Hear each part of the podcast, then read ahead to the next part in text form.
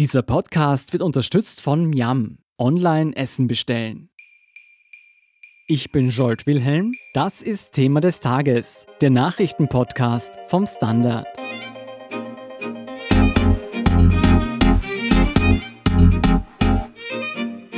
Die Ermittlungen rund um den Ibiza-Skandal sind ein Jahr nach Veröffentlichung des Videos weiter voll im Gange. Im Juni startet nun der Parlamentarische Untersuchungsausschuss mit der Hoffnung, die ominösen Vorgänge in der Republik weiter aufzudecken. Doch die Befangenheit handelnder Parteien und Personen lassen bereits im Vorfeld Fragen aufkommen, ob und wie dieser U-Ausschuss zur Aufklärung der Causa Ibiza beitragen wird. Über Sabotagevorwürfe, brisante Parteienkonflikte und namhafte Zeugen berichtet Fabian Schmidt vom Standard. Fabian, im Juni startet also der Untersuchungsausschuss zum Ibiza-Skandal. Was wird dabei alles untersucht?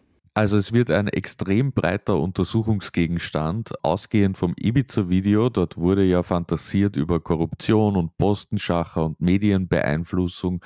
Und all diese Themen sollen nun überprüft werden in den nächsten zwölf Monaten. Quasi die gesamte politische Landschaft in Österreich wird umgedreht und es wird nach Vorgängen gesucht, die hinterfragenswürdig sind.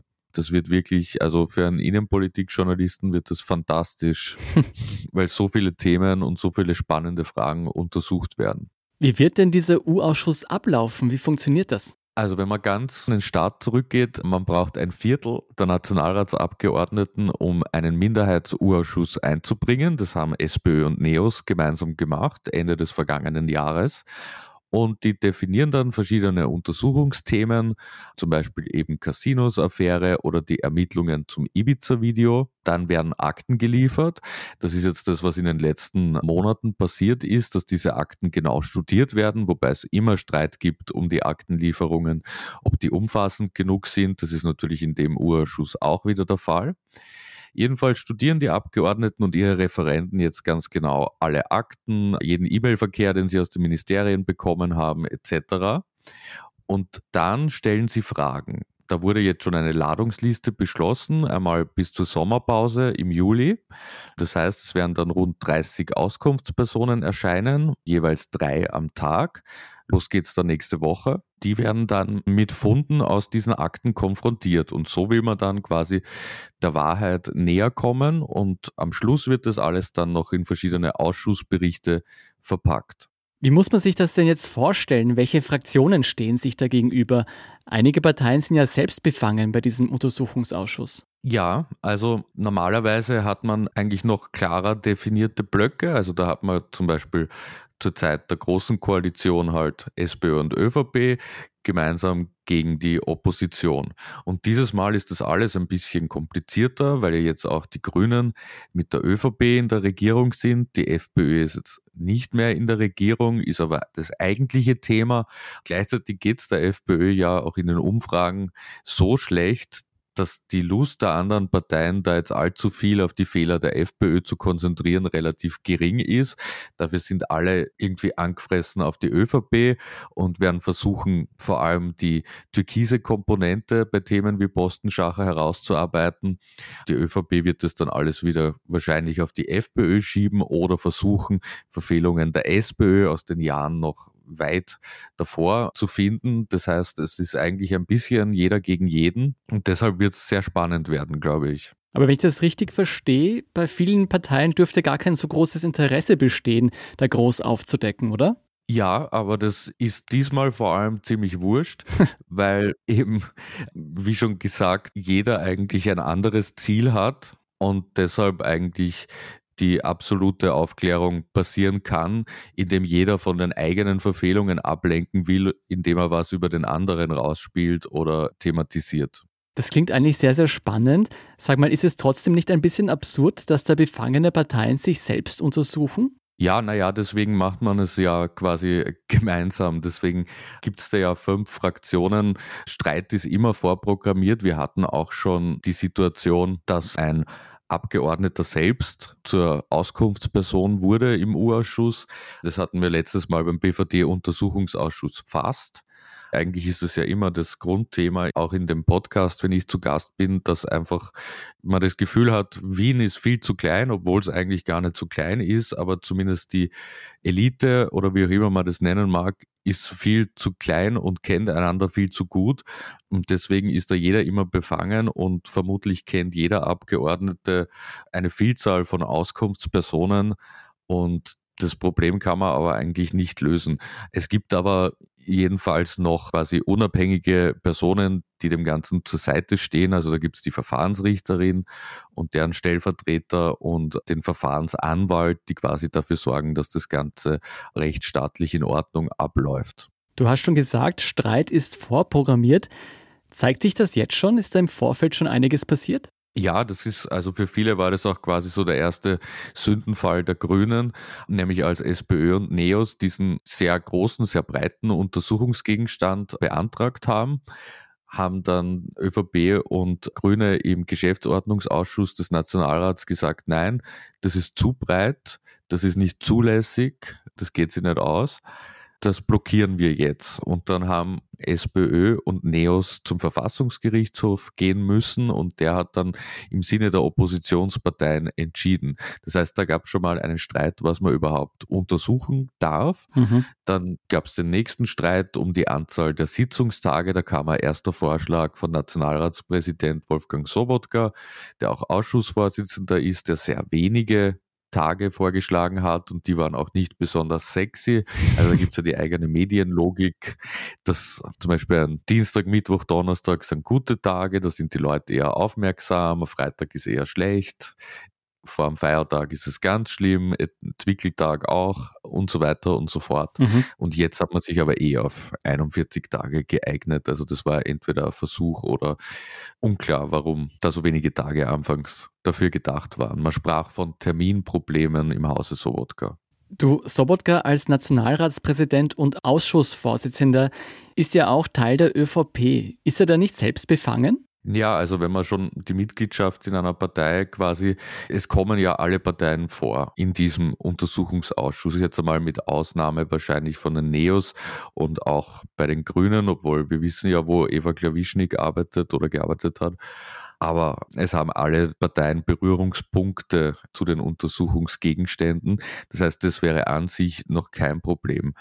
Aber die Neos haben jetzt thematisiert, dass eine Auskunftsperson, die jahrelang als Novomatic-Pressesprecher tätig war und auch in die Ermittlungen jetzt involviert ist, auf der Seite der Beschuldigten, es gilt die Unschuldsvermutung, dass die einst Pressesprecher vom Sobotka war. Mhm. Außerdem hat sich Sobotka zweimal im Jahr 2019 mit Vertretern der Novomatic getroffen. Außerdem ist Sobotka Präsident des Alois Mock Instituts. Es gibt einen sogenannten Report, also ein Magazin heraus. Inseriert hat dort die Novomatik. Gemeinsam wurden Veranstaltungen abgehalten. Also man unterstellt Sobotka eine zu große Nähe zur Novomatik, um die es ja in diesem Urschuss viel gehen wird. Das sind ja durchaus schwere Vorwürfe. Du hast vorher schon erwähnt, dass Sobotka versucht hat, eher medienungünstige Tage auszuwählen. Ist das so? Sabotiert Sobotka den Untersuchungsausschuss? Also die Opposition geht klar davon aus und hat auch das schöne Wort Sabotage kreiert, um diesen Vorgang zu bezeichnen. Tatsächlich ist es so, dass zum Beispiel die Oppositionsparteien, aber auch viele Medienvertreter sich eigentlich gewünscht haben, andere Räumlichkeiten dieses Mal zu benutzen, weil das Geschäftslokal, wo der BVD-Untersuchungsausschuss und der Eurofighter-Ausschuss waren, das ist schon ziemlich eng. Also vor allem, wenn dann Pause ist, ist eigentlich schon fast wie in der U-Bahn, dass man nicht umfallen kann. Und das ist ein Problem in Corona-Zeiten, nehme ich an. Genau, also da muss man ja bestimmte Abstandsregeln einhalten, auch im dem Raum, wo dann befragt wird. Da sagt die Opposition jetzt, mit den Abstandsregeln geht sie das gar nicht aus, dass das gesamte Team dann im Raum wäre, die Referenten, die also während den Befragungen immer wieder wichtige Dokumente rauskramen etc. Es ist kein Platz, eigentlich kein geeigneter, um mit Abstandsregeln spontan Pressekonferenzen zu halten. Und auch die Medienräume sind jetzt nicht wahnsinnig gut belüftet zum Beispiel. Und wir wissen ja, dass Aerosole ein Problem sein können bei Corona. Warum wählt man dann dieses Geschäftslokal aus? Also das ist halt schon einmal speziell präpariert. Mhm. Also es ist durch den BVD-Ausschuss hat man da geschaut, dass zum Beispiel der Saal abhörsicher ist. Dann gibt es die Technik, dass ein Livestream für die Medienvertreter in den anderen Raum gestreamt wird. Man hat also quasi alles schon fix und fertig und offenbar fühlt man sich dort auch relativ wohl. Und man hat auch Alternativen geprüft und einfach keine gefunden, sagt zumindest Sobotka. Deshalb waren laut ihm auch vier von fünf Fraktionen jetzt doch einverstanden damit, dass das Ganze dort stattfindet. Nur die SPÖ dürfte sich geweigert haben. Aber wenn man ein bisschen reinhört, waren die anderen Fraktionen jetzt nicht überglücklich mit der Wahl. Und sie unterstellen Sobotka halt, dass sich Auskunftspersonen oder auch Journalisten ein bisschen fürchten vor einer Ansteckung mit dem Coronavirus und deshalb nicht dort erscheinen und dass deshalb die Öffentlichkeit einfach eingeschränkt ist und weniger Berichterstattung über den Ausschuss passiert. Mhm. Sag mal, selbst wenn sich jetzt diese Vorwürfe nicht alle erhärten lassen, sollte Sobotka nicht allein schon aufgrund der schiefen Optik als Ausschussvorsitzender ersetzt werden? Ja, also er macht es sich zumindest selbst wahrscheinlich schwieriger, weil wenn er dann den Ausschuss führt und zum Beispiel viele Fragen nicht zulässt, weil das ist die Aufgabe des Vorsitzenden, wenn jetzt ein Abgeordneter eine bestimmte Frage stellt, der Peter Pilz war legendär darin, die jetzt zum Beispiel suggestiv ist oder die zu sehr ins Persönliche hineingeht, abseits des Untersuchungsgegenstandes ist, dann kann der Vorsitzende sagen, das ist keine zulässige Frage. Das passiert in Beratung mit dem Verfahrensrichter, also mit der Verfahrensrichterin dieses Mal. Ist übrigens die erste Verfahrensrichterin mhm. in der Geschichte der Urausschüsse. Und Sobotka selbst sagt, na ja, das ist ja kein inhaltliches Eingreifen, sondern das ist ja nur formal. Und es gibt ja detailliertes Regelwerk, ob eine Frage zulässig ist oder nicht. Und daran wird er sich auch halten. Aber gleichzeitig ist es natürlich schon immer eine Abwägungssache und er macht sich da recht angreifbar, glaube ich. Also es wäre ihm wahrscheinlich zu raten gewesen, zu verzichten, was aber natürlich auch die Abgabe von Kontrolle ist. Letztes Mal gab es jedenfalls an der Vorsitzführung der zweiten Nationalratspräsidentin Doris Bures eigentlich einhellig Lob von allen beteiligten Fraktionen. Das heißt, wir werden alle Sobotka genau im Auge behalten. Fabian, gib uns abschließend noch einen Ausblick. Wie geht es denn nächste Woche los? Ja, sensationell wird es losgehen. Nämlich am ersten Tag kommt zuerst einmal der Falter-Chefredakteur Florian Klenk, der quasi erzählt, was in dem Ibiza-Video alles zu sehen ist. Alles, alles? Das muss man im Ticker dann mitlesen, ob alles, alles oder nur ein bisschen alles. Ergänzt wird es dann jedenfalls danach von den Hauptdarstellern, also von Heinz-Christian Strache und von Johann Gutenus. Mhm. Das ist der erste Tag. Und Strache hat ja gesagt, Novomatic zahlt alle und außerdem gibt es auch Geld von der Heidi Horten und von Glock. Da kennen wir ja alle auch die tolle Pantomime von Johann Gudenus dazu, wo er die Pistole zeigt. Und diese drei Firmenchefs oder Milliardäre dürfen dann am nächsten Tag kommen. Also Novomatic-Gründer Johann Graf, die Milliardärin Heidi Horten und Gaston Glock. Und nachdem diese ja sehr öffentlichkeitsscheu sind, wird es sicher sehr, sehr aufregend, die aus nächster Nähe zu sehen und in der Befragung durch so freche Abgeordnete, sage ich mal, wie zum Beispiel Jan Greiner von der SPÖ. Also müssen wir hoffen, dass niemand von ihnen erkrankt weil das wäre die einzige Möglichkeit, nicht zu kommen, mhm. weil eine Ladung in einen Urschuss wie eine Ladung zu Gericht befolgt werden muss. Mhm. Es wird super spannend. Das klingt wirklich sehr aufregend. Wirst du dabei sein? Ja, also die ersten zwei Tage, die muss man sich fast geben mhm. als innenpolitischer Journalist. Dann geht es bis zum Sommer vorrangig um die Casinos-Affäre. Da wird dann auch die Wirtschaftsredaktion viel betreuen bei uns im Haus und gibt aber natürlich auch politische Highlights. Zum Beispiel kommt der Kanzler, kommt Finanzminister Gernot Blümel, Ex-Finanzminister Hartwig Löger, FPÖ-Chef Norbert Hofer wird befragt werden zu Postenschacher Vorwürfen. Also da geht schon einiges. Das wird auf jeden Fall, werden es spannende Wochen bis zur Sommerpause. Vielleicht können wir euch ja spezielle Schutzanzüge basteln.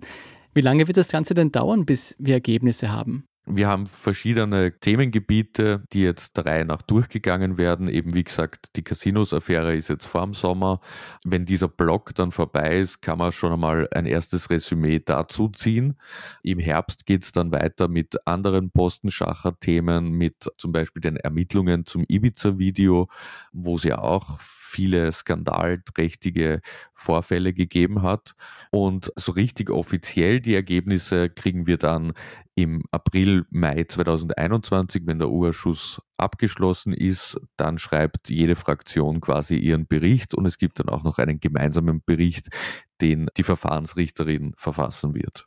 Sag mal, diese Verfahrensrichterin, kann die dann auch ein Urteil aussprechen oder kann es dann auch zu rechtlichen Konsequenzen kommen? Direkt nicht. Es ist kein Gerichtsverfahren. Es geht um die politische Verantwortung und es geht um die politische Aufklärung. Aber wir haben natürlich immer wieder gesehen, zum Beispiel beim Eurofighter-Ausschuss, dass im U-Ausschuss Dinge entdeckt werden, die auch den Ermittlern dann sehr nützen. Wir können uns trotz des Regens schon auf einen heißen Sommer freuen, würde ich sagen. Vielen Dank, Fabian Schmidt, für diesen Bericht. Danke. Wir sind gleich zurück.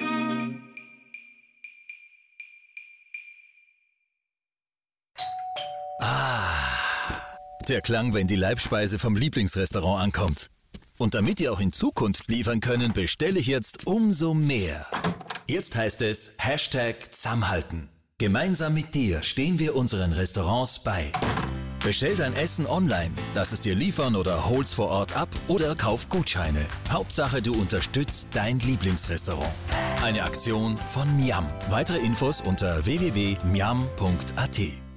Und hier ist, was Sie heute sonst noch wissen müssen. Erstens, apropos Ibiza. Ex-FPÖ-Chef Heinz-Christian Strache soll vor Jahren seine Ex-Frau auf FPÖ-Kosten beschattet haben lassen. Wie die Kronenzeitung berichtet, sollen die Honorarnoten des Detektivunternehmens in der Höhe von knapp 10.000 Euro direkt an die Partei gegangen sein. Die Beschattung soll ein ganzes Jahr lang vor Straches Scheidung im Jänner 2006 stattgefunden haben. Zweitens, vor einigen Tagen berichteten wir, dass US-Präsident Donald Trump zur Covid-19-Prophylaxe das umstrittene Medikament Hydroxychloroquin bewirbt. Nun hat eine Studie der Harvard Medical School und des Universitätsspitals Zürich nachgewiesen, dass Hydroxychloroquin und Chloroquin keinen Nutzen bei Covid-19-Patienten haben. Vielmehr weisen die Daten sogar auf ein erhöhtes Sterberisiko hin. Die Weltgesundheitsorganisation hat daraufhin klinische Tests des Medikaments ausgesetzt. Auch Donald Trump, bis dahin ein prominenter Fürsprecher des Medikaments, hat die Einnahme wieder eingestellt. Und drittens, die Sterblichkeit in Österreich hat sich trotz Corona-Krise bisher nur wenig erhöht. Das zeigt eine Auswertung des Zentrums für medizinische Statistik an der Med-Uni Wien. Zum Vergleich, heuer gibt es bisher weniger Tote als etwa während der starken Grippewelle in der Saison 2016-2017. Mehr dazu und die aktuellsten Informationen zum weiteren Weltgeschehen liefert Ihnen wie immer der Standard.at. Um keine Folge von Thema des Tages zu verpassen, abonnieren Sie uns bei Apple Podcasts oder Spotify. Unterstützen können Sie uns mit einer 5-Sterne-Bewertung und vor allem indem Sie für den Standard zahlen. Alle Infos dazu finden Sie auf abo.derstandard.at und dst.at/supporter. Danke für Ihre Unterstützung. Ich bin Jolt Wilhelm, Baba und bis zum nächsten Mal.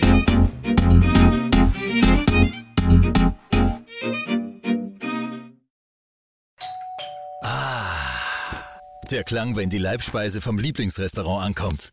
Und damit ihr auch in Zukunft liefern können, bestelle ich jetzt umso mehr.